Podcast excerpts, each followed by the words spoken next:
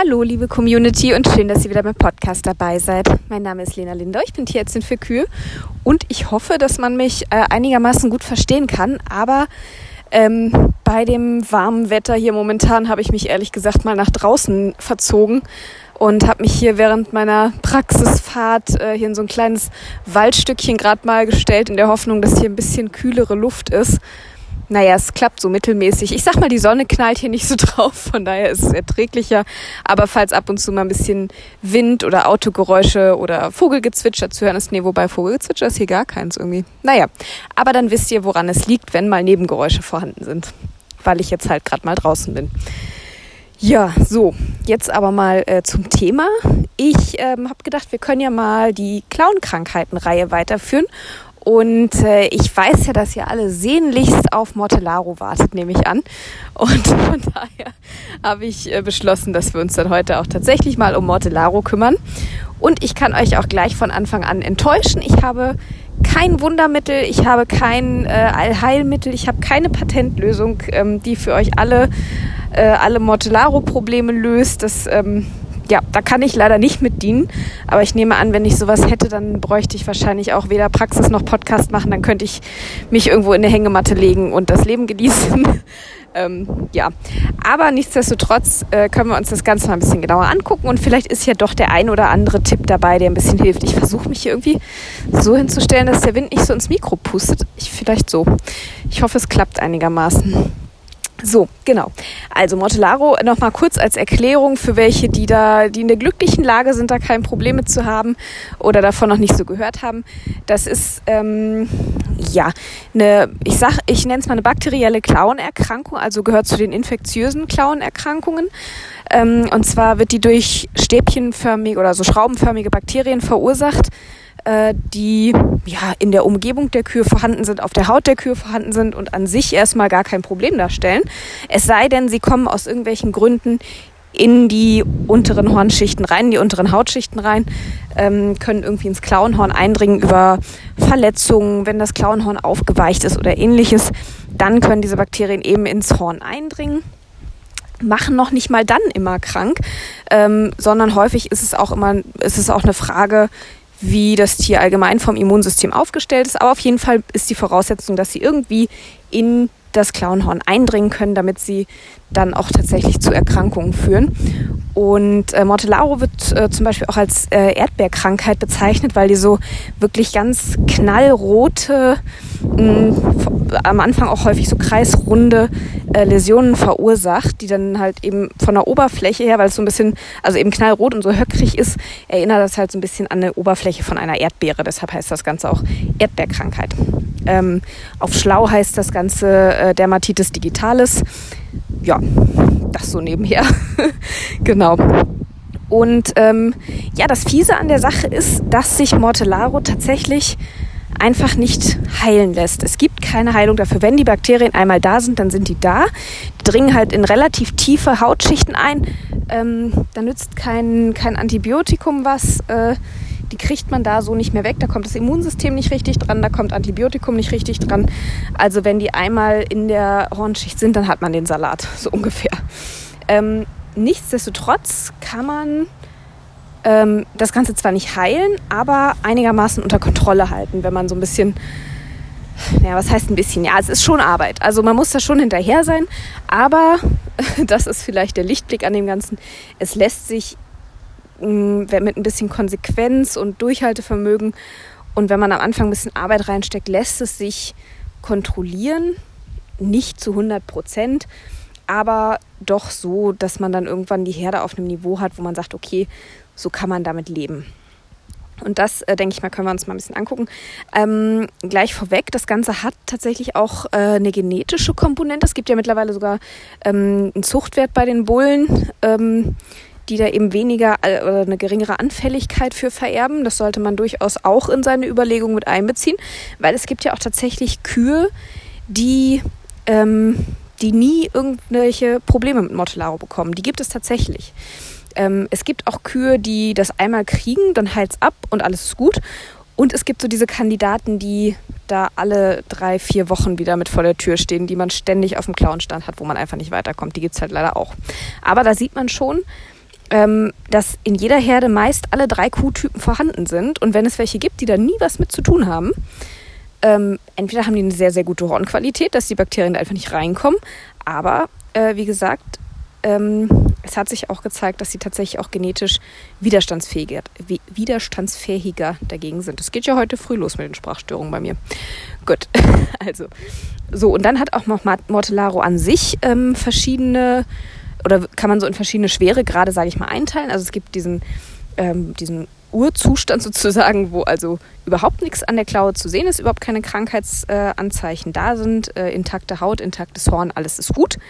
Dann gibt es so dieses Anfangsstadium, M1 wird das genannt, also das erste ist M0, wo eben alles gut ist. M1 ist dann das, wo so winzig kleine, oder was heißt winzig kleine, aber kleine Läsionen, so millimetergroße Läsionen sich so langsam anfangen zu bilden. M2 ist dann tatsächlich dieses akute Krankheitsstadium, wo man dann diese schönen knallroten ähm, Entzündungen sieht an der Klaue, die auch wirklich, wirklich, wirklich schmerzhaft sind für die Tiere. Also Tiere können teilweise echt hochgradigst lahm gehen dadurch. Also das muss wehtun wie die Hölle. Ich nehme an, man kann sich das vielleicht so, vielleicht so ein bisschen so vorstellen, wie wenn man so ein entzündetes Nagelbett hat oder so, wenn man mal so geknibbelt hat am Finger und dann entzündet sich das. Das tut ja auch weh wie die Hölle manchmal, ne? Ähm, wahrscheinlich so in noch schlimmer, weil die laufen ja da auch noch drauf.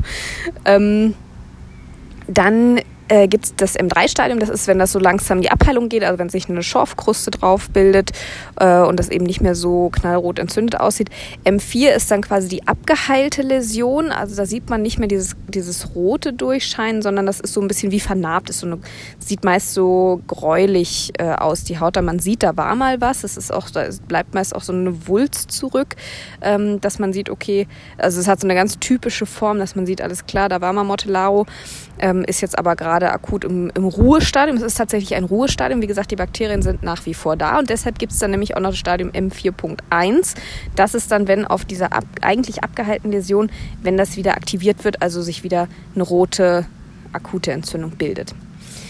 So, und diese Stadien, die kann man ganz gut ähm, für sich nutzen, wenn man diese Einteilung hat. Das braucht ein bisschen Übung, das braucht so ein bisschen äh, Routine da drin, ist aber kein Hexenwerk. Es gibt mittlerweile mh, hm, ganz tolle Apps, wo man das äh, einfach eintragen kann. Man kann sich auch selber eine Tabelle bauen. Man kann es auch handschriftlich machen. Das müsst ihr ein bisschen für euch gucken. Aber also ich persönlich nutze am liebsten die App, weil es für mich einfach am einfachsten ist. Und mache das mit meinen Landwirten. Es, ich muss dazu sagen, es machen bisher auch echt wenige, ähm, weil viele haben schon seit Jahren mit Mortellaro zu kämpfen. Das ist ja so in den letzten also für mich gefühlt, als ich aus dem Studium gekommen bin, das war 2013, würde ich sagen, da ging das so los, dass das irgendwie zum ernsthaften Problem wurde. Ich weiß nicht, ihr könnt ja mal sagen, wie es bei euch war, ähm, ob das bei euch schon früher, später war oder wie auch immer. Das war zwar immer schon irgendwie da, aber nicht so richtig viel. Und da habe ich das Gefühl, da ging das so richtig los, dass das ein ernsthaftes Problem wurde, dass das irgendwie fast auf jedem Betrieb eigentlich irgendwie vorhanden war und viele damit zu kämpfen hatten. Ja, und momentan, wenn ich so auf den Betrieben mal rumfrage, da rollt jeder mit den Augen und sagt, ach ja, pff, Motolaro, ja klar haben wir das. Ähm, und ne, wenn man mal weiterfragt, dann heißt es, ja, ja, ist ganz schlimm, ist ganz äh, nervig, aber naja, was willst du machen, so ungefähr. Ne? Also ich habe das Gefühl, viele haben da auch echt so resigniert und sagen, naja, pff, ist halt da, was willst du machen? Kannst du halt nichts machen. so, doch kann man. nee, aber es ist echt ähm, schwierig tatsächlich, für mich zumindest häufig, weil vielleicht habt ihr da irgendwie eine tolle Taktik, ähm, für mich tatsächlich häufig schwierig, die Landwirte zu, dazu zu kriegen, mit mir da anzufangen, das anzugehen, weil ich habe so das Gefühl, viele sind der Meinung, ah, es bringt doch eh alles nichts. Wir haben doch schon alles versucht. Die sind echt ja, verzweifelt bis resigniert.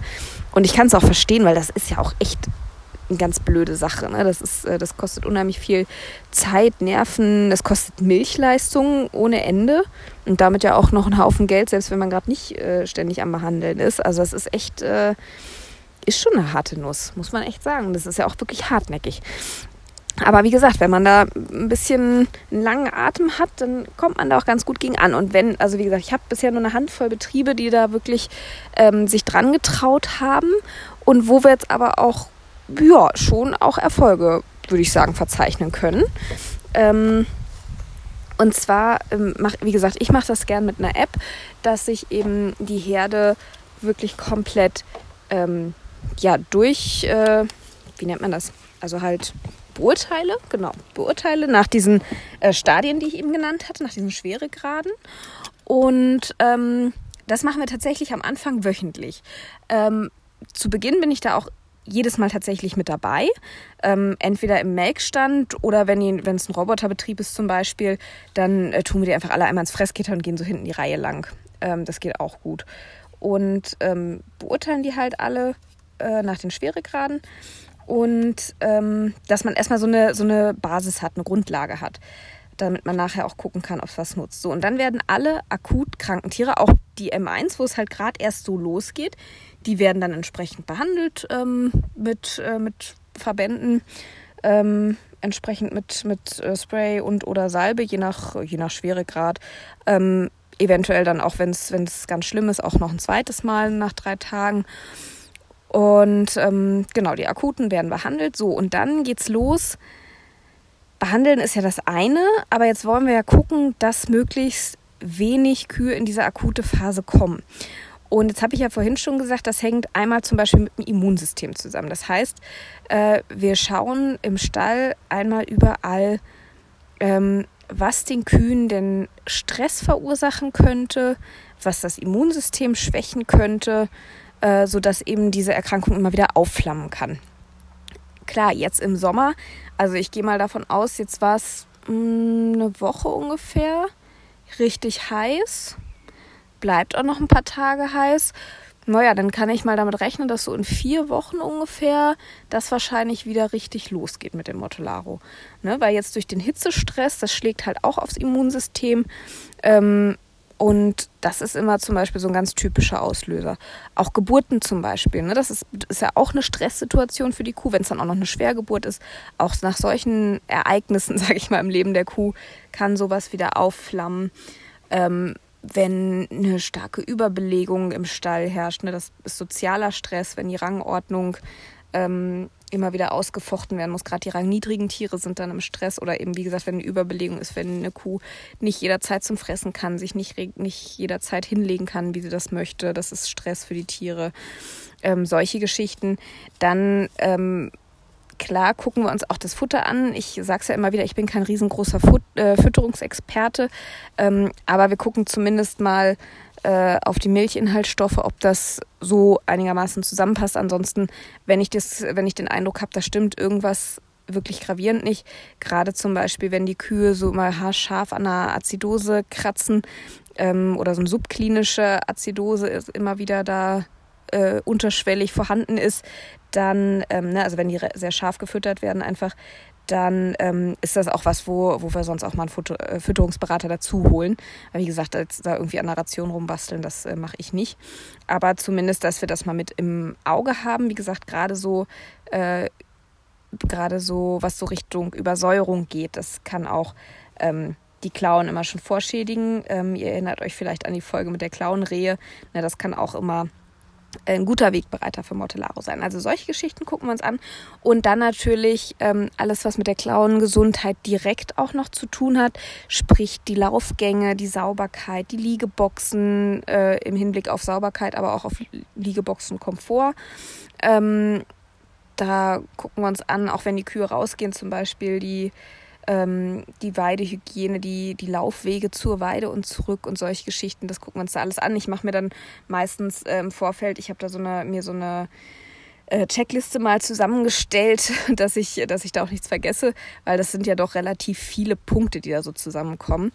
Ähm, ne, wir gucken auch mal in Ruhe über den Stall, wie viele Kühe stehen, wie viele liegen, wie viele stehen in den Boxen, wie stehen die Kühe auf, wie legen sie sich hin, solche Geschichten. Das gucken wir uns halt alles dann äh, an und schauen dann, klar kann ich jetzt nicht von einem Landwirt verlangen, dass der seine kompletten Liegeboxen umbaut oder irgendwas, aber das muss auch, also muss häufig auch gar nicht sein. Also mh, ganz ohne ein bisschen Investitionen, ob es jetzt Zeit oder Geld ist oder vielleicht auch beides. Ganz ohne geht es meistens nicht. Aber wenn die wirklich was machen wollen, ähm, wie gesagt, dann lässt sich auch mit, ich sag mal, mit, oder lassen sich auch mit mm, in Anführungszeichen Kleinigkeiten manchmal schon relativ viele, mm, ja, gute Sachen bewirken. Jetzt habe ich mich da irgendwie in diesem Satz verrannt. Naja, also ihr, wisst aber, glaube ich, was ich sagen wollte. Also man muss nicht direkt einen ganzen Stall umbauen, wenn man was machen möchte, sondern äh, man kann auch mal gucken, wo kann man an etwas kleineren Schräubchen drehen, um die ganze Situation zu verbessern. Und wie gesagt, wenn man da wirklich konsequent dran bleibt und die Sachen auch umsetzt, das ist immer eigentlich das Wichtige. Ähm, ich kann mich da immer hinstellen und was von, von keine Ahnung, äh, Laufgänge abschieben erzählen oder was auch immer wenn es dann nicht gemacht wird, dann nützt es halt gar nichts. Und dann, ne, dann, klar, wenn dann gesagt wird, ja, es bringt ja gar nichts, äh, jetzt kontrollieren wir hier seit so und so vielen Monaten, aber es passiert ja gar nichts. Aber klar, wenn ich dann Stall gucke und die Laufgänge sind eben nicht abgeschoben, wie wir es eigentlich abgesprochen hatten, ja, dann kann man auch keine Wunder erwarten. Nee, also das gucken wir uns alles an. Ähm, wie gesagt, mal so als Beispiel, ne, dass zum Beispiel auch auf einem planbefestigten Boden guckt man sich mal die Frequenz vom Schieber an, guckt sich an, wie die Laufgänge aussehen und kann vielleicht die Frequenz vom Schieber nochmal erhöhen, äh, um die Laufgänge sauberer zu halten, damit die Kühe eben nicht äh, mit dem letzten Schritt nochmal in den Kuhfladen treten und dann eben den dicken Mist an der Klaue kleben haben, der dann daran, an, der dann daran trocknet, weil die Zeit in der Liegebox ist ja zum Beispiel dazu da, erstens um die Klauen zu entlasten, das hatten wir auch schon bei der Klauenrehe, glaube ich, mal angesprochen, ähm, dass die Klauenlederhaut eben gut durchblutet wird, dass gesundes Horn gebildet werden kann, aber auch, dass die Klauen eben abtrocknen, das ist ganz wichtig, weil gerade Kot und Urin an der Klaue sind relativ aggressiv für die Oberfläche der Klaue, sodass diese Erreger dann auch leichter eindringen können.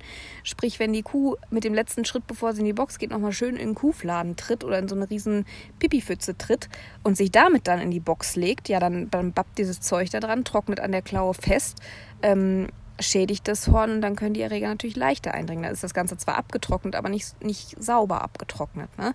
Und äh, solche Geschichten zum, zum Beispiel, ne, um einfach mal ein konkretes Beispiel zu nennen, gibt es natürlich noch x andere Faktoren, aber äh, so, dass das ganze Umfeld der Kuh wird dann einmal beleuchtet und geschaut, wo können wir noch was machen. Auch jetzt im Sommer, wie kann man den Kühen vielleicht noch ein bisschen Abkühlung verschaffen, äh, dass der Hitzestress nicht so groß ist, diese ganzen Geschichten. Dann geht es natürlich auch darum, andere Erkrankungen zu vermeiden. Ne? Wenn, wenn der Betrieb äh, weiß, dass er, weiß ich nicht, viele Probleme mit, äh, mit Ketosen zum Beispiel hat äh, oder ähm, oder eben mit Azidosen zum Beispiel, ne, was ja, was ja noch für, für Mortellaro viel besser Vorschub leistet, ne, andere Erkrankungen, die ja auch aufs Immunsystem drücken oder viele Nachgeburtsverhaltungen oder ähnliches, alles, was das Immunsystem auch schon mal wieder so ein bisschen angreifen kann. Ähm, da schauen wir uns natürlich auch an, wie kann sowas vielleicht auch vermieden werden. Das geht ja manchmal auch um drei Ecken, dieser ganze Kreislauf oder dieses, dieses ganze Geschehen, dass man eben einfach, ja, sich das ganze Umfeld der Kuh, das Leben der Kuh äh, mal anschaut und guckt, wo kann man hier und da noch, ähm, wie gesagt, an relativ kleinen Schräubchen teilweise auch nur mal drehen und damit schon viel Gutes tun. So, das ist der, der zweite Part. Ähm, der Landwirt kann dann diese, diese Beurteilung der Kühe, kann der dann auch nach, wie gesagt, nach ein paar Mal normalerweise äh, alleine weiterführen. Am Anfang tatsächlich wirklich wöchentlich. Ähm, und das ist aber auch, wenn man sich da so ein bisschen reingeguckt hat, quasi, wie diese Läsionen aussehen, wie die zu unterscheiden sind, dann ist das auch echt kein Hexenwerk. Das ist am Anfang ein bisschen Übungssache, aber da kommt man relativ schnell rein. Ähm, und wie gesagt, am Anfang wöchentlich, später kann man die, die Intervalle dann auch verlängern. Aber ich gucke eigentlich bei den Betrieben, wo wir es bisher machen, dass wir das zumindest auf monatlicher Basis weitermachen, weil dann hat man immer die aktuellen Zahlen, vor allem wenn sich dann mal wieder was ändert, ähm, hat man auch nicht zu lange Zeit dazwischen und merkt auf einmal nach drei Monaten, ach je, jetzt bin ich ja wieder fast wie am Anfang, sondern man kann dann relativ schnell auch wieder reagieren und gucken, wo kommt das denn jetzt wieder her. Genau. Ähm, ja, dann, ah, ich wollte gerade noch irgendwas sagen. Mist, jetzt habe ich es verpennt äh, ach so, genau. Das ist noch äh, ein wichtiger Punkt, den wir uns immer noch anschauen, nämlich bei welcher Tiergruppe geht das immer los mit dem Mortellaro? Also die, bei den meisten Betrieben, die ich habe, ähm, ist das wirklich bei den, bei den melkenden Kühen. Ich habe aber zum Beispiel auch einen Betrieb, da machen wir leider, leider noch keine so eine Aktien. Da würde ich es so gerne machen, weil ich glaube, dass wir da echt viel erreichen könnten bei denen. Ich habe so viele Ideen bei denen, aber die äh, weigern sich dann auch ein bisschen. Da muss ich noch ein bisschen äh, hinterher sein und da ein bisschen äh, immer wieder mal anklopfen, dass, dass sie das vielleicht doch äh, sich mal bereit er äh, erklären, was zu machen. Weil bei denen geht das nämlich tatsächlich bei den Rindern schon los, beim, beim, beim Jungvieh. Ähm, so ja, ungefähr um den Zeitpunkt der ersten Besamung rum, so ungefähr würde ich sagen, ne, plus minus. Aber auf jeden Fall so in der Altersklasse. Da geht das nämlich los bei denen. Und da muss man nämlich wirklich auch mal im Stall sich wirklich mal ganz aufmerksam umgucken, bei welchen Tieren das losgeht und wirklich die, die jüngsten quasi rausfiltern, welche das sind. Und dann nochmal im Leben der Kuh oder des Rindes nochmal so sechs bis acht Wochen davor gucken. Also bei den Tieren, die sechs bis acht Wochen jünger sind, die infizieren sich dann in der Regel. Und da eben nochmal genau hinschauen, was ist denn bei denen der Grund, warum können die sich so gut infizieren? Habe ich da viele Rinder, die ich zukaufe? Wobei, das dürfte bei den wenigsten der Fall sein, aber soll es ja auch noch geben, dass welche Rinder zukaufen. Äh, ich kenne aktuell keinen, aber naja, gut. die Zeiten ändern sich ja immer mal. Ähm, Ne, so kann man sich natürlich wunderschön reinschleppen. Oder, ne, oder habe ich da irgendwas, was zum Beispiel aufs Immunsystem schlägt oder was hygienemäßig nicht optimal ist? Oder, oder, oder. Ne, Im Prinzip das gleiche Schema wie bei den Kühen, dass man da nochmal ganz genau hinguckt, was ist denn in dieser Altersgruppe, woran kann es denn da liegen, dass die sich, äh, dass, dass die eben ähm, ja, Bedingungen haben, unter denen die Erreger ins Horn eindringen können. Das ist immer noch mal ganz, ganz wichtig, dass man sich die Tiergruppe auch noch mal genau anguckt. Genau. Ja, so, und jetzt geht es natürlich auch um die äh, Behandlung. Ich hatte eben schon gesagt, äh, Verbände mit, äh, mit Salbe, mit äh, Spray ähm, finde ich als Akutbehandlung bisher am besten. Ähm, ich kann ja auch mal Namen nennen, also Blauspray, das stinknormale Blauspray und vor allem aber äh, Novaderma-Salbe, das ist eine ähm, Salbe mit Salicylsäure, also im Prinzip eine Aspirinsalbe, wenn man so möchte. Bitte jetzt keine Aspirintabletten auflösend da reindrücken. Also, ne, das ist so eine ähm, salicylsäurehaltige Salbe. Und das ist meiner Ansicht nach momentan das, was tatsächlich wirklich am besten hilft.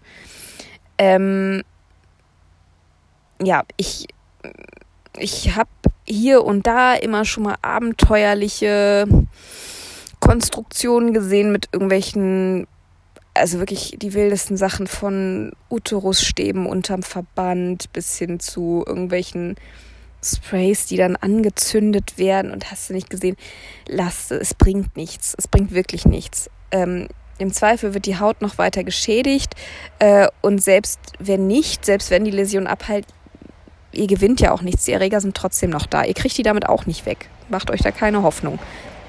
Oh, jetzt muss ich mal kurz gucken. Hier will gerade so ein Schlepper mit Hänger durch den Wald. Ich hoffe, ich stehe nicht komplett im Weg. Kommt der durch? Der kommt durch, okay. Ähm, ich lasse den mal kurz vorbeirumpeln. So. Alles klar. Gut. Ähm, genau. Ne, und dann eben, wie gesagt, äh, einmalig dieser Verband mit der Salbe oder eben bei, bei größeren Läsionen auch durchaus noch ein zweites Mal ähm, muss man immer davon abhängig machen. Und ähm, genau, wie gesagt, diese, diese exotischen Sachen, äh, also meiner Erfahrung nach bringt es nichts. Selbst wenn es nichts schadet, besser macht es aber auch nichts. So, dann ist immer noch das große Thema Klauenbad. Ähm, ja, bin ich dafür. Ähm, ich habe die Erfahrung gemacht, auf vielen Betrieben, da wird ohne Ende, also, oder das heißt ohne Ende, aber da wird, es wird unheimlich viel äh, Formalin eingesetzt. Weil, ja, weiß nicht, das haben dann Klauenpfleger empfohlen oder die Landwirte sagen auch, ja, das ist das Einzige, was hilft. Ähm, ich mm, sehe das ein bisschen vorsichtiger, sage ich mal. Ich habe nichts gegen Formalin, das hat durchaus seine Berechtigung in dem ganzen, äh, in dieser ganzen Geschichte. Ähm, ich sehe es jetzt aber nicht so als dieses Allheilmittel, wie es manchmal dargestellt wird, muss ich sagen. Ähm, ich habe, ich bin, ich stehe dem manchmal so ein bisschen kritisch gegenüber, weil es halt häufig zur Therapie genutzt wird, obwohl es dafür nicht gedacht ist und auch dafür eigentlich nicht geeignet ist, weil es meiner Ansicht nach viel zu aggressiv ist. Das muss saumäßig wehtun an diesen, äh, an diesen äh, Entzündungen. Und dafür ist es halt auch nicht gedacht. Also Klauenbäder sind nicht zur Therapie gedacht, sondern zur Vorbeuge, zur Hautpflege und zur Desinfektion. Und dafür sollten sie auch genutzt werden. Sprich, Mortellaro-kranke Kühe, die akute ähm, Läsionen an den Klauen haben, die gehören eigentlich gar nicht ins Klauenbad. Das finde ich nochmal ganz wichtig zu sagen. Und auch beim Formalin, wenn man so eine Mortellau-kranke Kuh da durchjagt, dann kann das teilweise tatsächlich so aussehen wie dieses M3-Stadion oder M4 teilweise sogar, weil dies, dieses Rote halt weggeht und so gräulich wird. Das heißt aber nicht, dass es tatsächlich abheilt, unbedingt zwangsläufig. Das ist halt immer so ein bisschen, ja, deshalb sehe ich das immer so ein bisschen kritisch, weil ich auch mal häufig oder das heißt häufig, aber immer wieder auch sehe, dass das Ganze das so ein bisschen maskiert einfach. Ne? Es sieht so aus, als würde es abheilen, tut es aber gar nicht richtig. Also Formalin ist kein schlechtes Zeug, um Gottes Willen, wenn es richtig angewendet wird. Ähm, macht euch vorher über die Entsorgung Gedanken. Das ist nichts, was man einfach in die Gülle kippen darf. Ähm, genauso wie irgendwelche äh, schwermetallhaltigen oder metallhaltigen Sachen, wie so Kupfersulfat und Co. Ähm, da über die Entsorgung Gedanken machen. Es gibt durchaus auch Präparate, die gut sind, die man leichter entsorgen kann, sagen wir es mal so. Ja, also, und dann, ähm, auch hier gibt's keine pauschale Empfehlung. Also was, was pauschal zu empfehlen ist, ist, dass die Kühe mit wirklich äh, einigermaßen oder mit gut sauberen Klauen durchs Klauenbad sollen, dass eben der Schmutzeintrag möglichst gering ist. Das heißt, je nachdem, ob die Kühe jetzt aus dem Melkstand oder aus dem Laufgang kommen, und wie verschmutzt das Ganze ist, ist es eben eventuell sinnvoll, vorher ein Reinigungsbad vorzuschalten. Dann ist es wichtig, dass das Klauenbad tief genug ist, damit die Klaue auch wirklich komplett eintaucht, bis über den Kronrand hinaus, ein Zentimeter oder anderthalb, damit es auch wirklich überall drankommt. Dann ist es wichtig, dass das Klauenbad lang genug ist, damit ähm, die Kühe auch wirklich mit jedem Fuß mindestens zweimal ins Klauenbad eintauchen um halt wirklich auch den Wirkstoff da richtig drauf zu bringen, die Einwirkzeit lang genug zu halten. Und dann ist es noch wichtig, das Klauenbad auch in regelmäßigen Abständen, was das jetzt genau vom Betrieb zu Betrieb heißt, das kommt auf die Kuhzahl an, das kommt auf die Länge des Bades an, das kommt auf den Verschmutzungsgrad der Klauen an und so weiter und so fort, ob ein Reinigungsbad vorgeschaltet ist oder nicht. Da gibt es verschiedene Faktoren, aber auf jeden Fall, dass es, mm, dass die Lösung äh, in Abständen, in sinnvollen Abständen gewechselt wird nach so und so viel Kühen, damit die Dosierung auch wirklich stimmt nachher und eben die Verschmutzung nicht zu groß wird. Gibt es mittlerweile ganz praktische Lösungen, richtig mit, äh, mit Stöpsel, mit automatischem Wiederauffüllen, hast du nicht gesehen, oder man macht es eben ganz äh, klassisch per Hand. Äh, das ist jedem selbst überlassen, was er da investieren will, ob lieber Zeit oder lieber Geld. Das äh, überlasse ich jedem selbst. Da gibt es aber ganz tolle Lösungen mittlerweile. Ja, so, dann muss jeder auch, das ist eben jetzt sehr betriebsindividuell der Rest. Ne? Also das sind so die Empfehlungen, die eigentlich für jeden gelten. Und der Rest ist sehr betriebsindividuell, sprich, ob man eher eine Lösung zum Desinfizieren nimmt, ob man eher eine Lösung nimmt zur Klauenpflege und zur Hautpflege äh, oder ob man die beiden in einer, in, einem, in einer bestimmten Frequenz wechselt. Ähm, ich musste mich da auch so ein bisschen rantasten zu Anfang. Also bei den meisten äh, Betrieben, wo wir jetzt, es machen auch nicht alle Klauenbad, aber da, wo wir es machen, dann haben wir in der Regel irgendwo einen, Wechsel zwischen desinfizierend und pflegend, ähm, dass man eben, weiß ich nicht, dreimal so ein Pflegebad macht und dann nochmal so ein, dann noch äh, dann ein desinfizierendes Bad. Ähm, ob man das wöchentlich macht, alle zwei Wochen oder oder. Also das ist sehr, sehr unterschiedlich zwischen den Betrieben tatsächlich. Und da muss ich mich eigentlich bei jedem Betrieb wieder so ein bisschen rantasten. Also mm, ich habe es, glaube ich, noch bei keinem Betrieb gehabt, dass wir gesagt haben, so, wir machen das jetzt so und so und dann haben wir das so beibehalten und es lief, sondern es war eigentlich immer so, dass wir gesagt haben, okay, wir fangen jetzt mal so an und dann nach einer Zeit gemerkt haben, ja, aber wenn wir einmal mehr das Desinfizierende machen, klappt es besser oder wenn wir die, die Abstände zwischen den Klauenbädern ein bisschen kürzer halten, klappt es besser. Also da muss man wirklich so ein bisschen sich äh, rantasten, bis man so für jeden Betrieb das Schema hat, was gut funktioniert. Aber ich sag mal, als Fazit, so unterm Strich sind Klauenbäder, ähm, wenn sie richtig angewandt werden und wenn man ein gutes Schema gefunden hat und wenn man für sich die richtigen Mittel auch gefunden hat, dann sind die durchaus eine sehr sinnvolle und äh, ja, eine sinnvolle Sache, die auch wirklich was bringt. Muss man einfach sagen. Und auch da ist es aber so, auch da habe ich so, ich muss gerade so an einen Betrieb von mir denken, der halt ist halt ein kleiner Sparfuchs. Ich war ja schon ganz überrascht, dass wir bei dem überhaupt so viel oder dass ich bei dem überhaupt so viel machen konnte. Aber ne, dann war die Herde auf einem ganz guten Stand. Ziel des Ganzen, das kann ich vielleicht nochmal dazu sagen, Ziel des Ganzen ist ja wie gesagt keine Heilung des Mortelau, das geht nicht. Aber den Anteil der M0-Kühe, also die, die ähm, keine Läsionen jemals, also was heißt jemals, aber die, die keine Läsionen haben und den Anteil der M4-Kühe, also äh, der, der Kühe, die das Mortellaro im Ruhestadium haben, die Anteile zu erhöhen und die Anteile mit den akuten Läsionen ähm, möglichst gering zu halten. Das ist nachher das Ziel des Ganzen.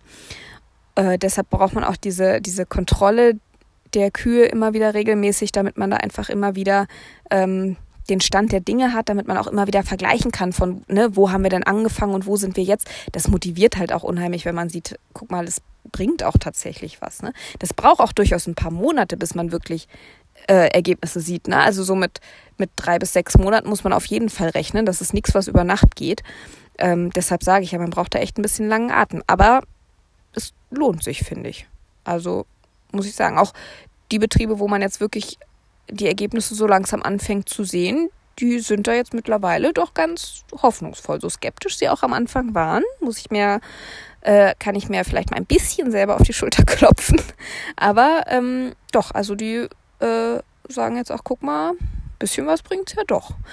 Nö, und das ist dann schon ganz schön. Das, äh, das hilft dann ja auch am Ball zu bleiben. Aber wie gesagt, einen, einen Sparfuchs hatte ich auch dabei, der, ne, da wurde es dann wirklich äh, besser. Da war, hatten wir einen ganz schönen Stand eigentlich erreicht. Ja, und dann kann man ja auch mal so einen Klauenbad weglassen. Ne? Das kostet ja auch Geld, das Zeug. Kostet Geld, gar keine Frage. Aber ihr könnt euch, glaube ich, auch denken, was passiert ist. Äh, geholfen hat's nicht. Naja, aber jetzt macht er auch wieder regelmäßig die Klauenbäder und alles ist wieder hübsch und ähm, ja, ist halt, ja Gott, so Erfahrungen muss man halt manchmal einfach machen, denke ich. Und wie gesagt, ich mache da auch immer noch Erfahrungen. Ich, ähm, und wie gesagt, das ist auch wieder auf jedem Betrieb wieder neue Situation. Ähm, da gibt es auch, auch für mich ist das jedes Mal wieder neu. Also ich habe da, wie gesagt, auch keine Patentlösung, die bei jedem funktioniert, aber ähm, also mir persönlich macht sowas ja total Spaß. Ne, immer so detektivmäßig auf den Betrieben zu gucken, hier, was kann man noch tun und woran kann es liegen und äh, dann freue ich mich immer wie, wie ein kleines Kind, wenn ich dann was finde und dann klappt das auch noch. Das finde ich super. Ja, also von daher ist das ist Montellaro so genau mein Spielplatz, finde ich toll. Äh, obwohl Klauen an sich ja gar nicht, wie gesagt, gar nicht so mein Lieblingsthema sind, aber das ist sowas, da, da kann ich mich mit anfreunden. So, das finde ich super. Ja, so viel. Ich glaube, das Wichtigste, was ich sagen wollte, habe ich gesagt. Ähm, so viel von mir zum Thema Mortellaro. Ich hoffe, dass ich in Zukunft da noch mehr Erfahrungsberichte mal geben kann. Wie gesagt, im Moment sind es leider nur eine Handvoll Betriebe, aber auch die zeigen mir, dass es was bringt, wenn man wirklich dranbleibt, wenn man wirklich was macht und was erreichen möchte. Und deshalb habe ich da eigentlich auch Hoffnung, dass dann da noch mehr Betriebe dann in Zukunft mit einsteigen. Was das vielleicht noch so als kleinen Gedanken zum Schluss gab auch mal, ich weiß nicht, ob es sie noch gibt, ich meine schon, ähm, auch so ein Impfstoff mal gegen Mortellaro. Der hat sich aber als nicht so ganz die, so pff, der Stein der Weisen herausgestellt. Das war irgendwie nicht so der Renner. Hm, hat auf manchen Betrieben, wenn man wirklich konsequent alle Tiere von klein auf und keins ausgelassen und so, dann hat es hier und da wohl auch mal angeschlagen einigermaßen, aber ja, so richtig der große Durchbruch war das nicht. Also ich hatte da, eine Kollegin von mir hatte das bei sich in der Praxis mal auf einem Betrieb angewendet, aber ich meine, die sind da mittlerweile auch wieder von weg, halt halt auch, ja, wie gesagt, nicht so den durchschlagenden Erfolg gebracht hat. Also da war, war tatsächlich so der Rest, ähm, hat da mehr gebracht. Ne? Diese regelmäßigen Kontrollen, die Behandlung, die, die Vorbeugemaßnahmen und so weiter. Das bringt dann in der Regel deutlich mehr. Also von daher, das Geld für die Impfung kann man sich meiner Ansicht nach momentan noch sparen. Ich bin sonst ein großer Freund von Impfung, aber in dem Fall mh, hm, ist das noch ausbaufähig, würde ich sagen. Ja. Gut, also wie gesagt, so viel von meiner Seite zum Thema Mortellaro. Ich bin mal auf eure Erfahrungen gespannt. Ich nehme an, auch ihr habt Erfahrungen mit Mortellaro schon gemacht auf euren Betrieben. Würde mich doch sehr wundern, wenn nicht. Und ich, ähm, ja, würde mich mal freuen, von euch zu hören, wie ihr das Ganze handhabt, ob ihr Klauenbäder macht, äh, ob ihr diese regelmäßigen Kontrollen auch schon anwendet. Wenn ja, wie? Erzählt gerne, wie immer. Und ähm, wenn Fragen sind, fragt. Und ansonsten bedanke ich mich bei euch fürs Zuhören ähm, würde mich riesig freuen, wenn ihr mir auf iTunes eine Bewertung da lasst. Das, da würde ich mich sehr drüber freuen. Und ähm, ansonsten wünsche ich euch jetzt erstmal eine wunderschöne Woche trotz des heißen Wetters. wünsche euch ein bisschen Regen und vor allem möglichst wenig fußkranke Kühe. Und wenn ihr mögt, hören wir uns nächste Woche wieder. Das würde mich auch freuen. Bis dahin, macht's gut.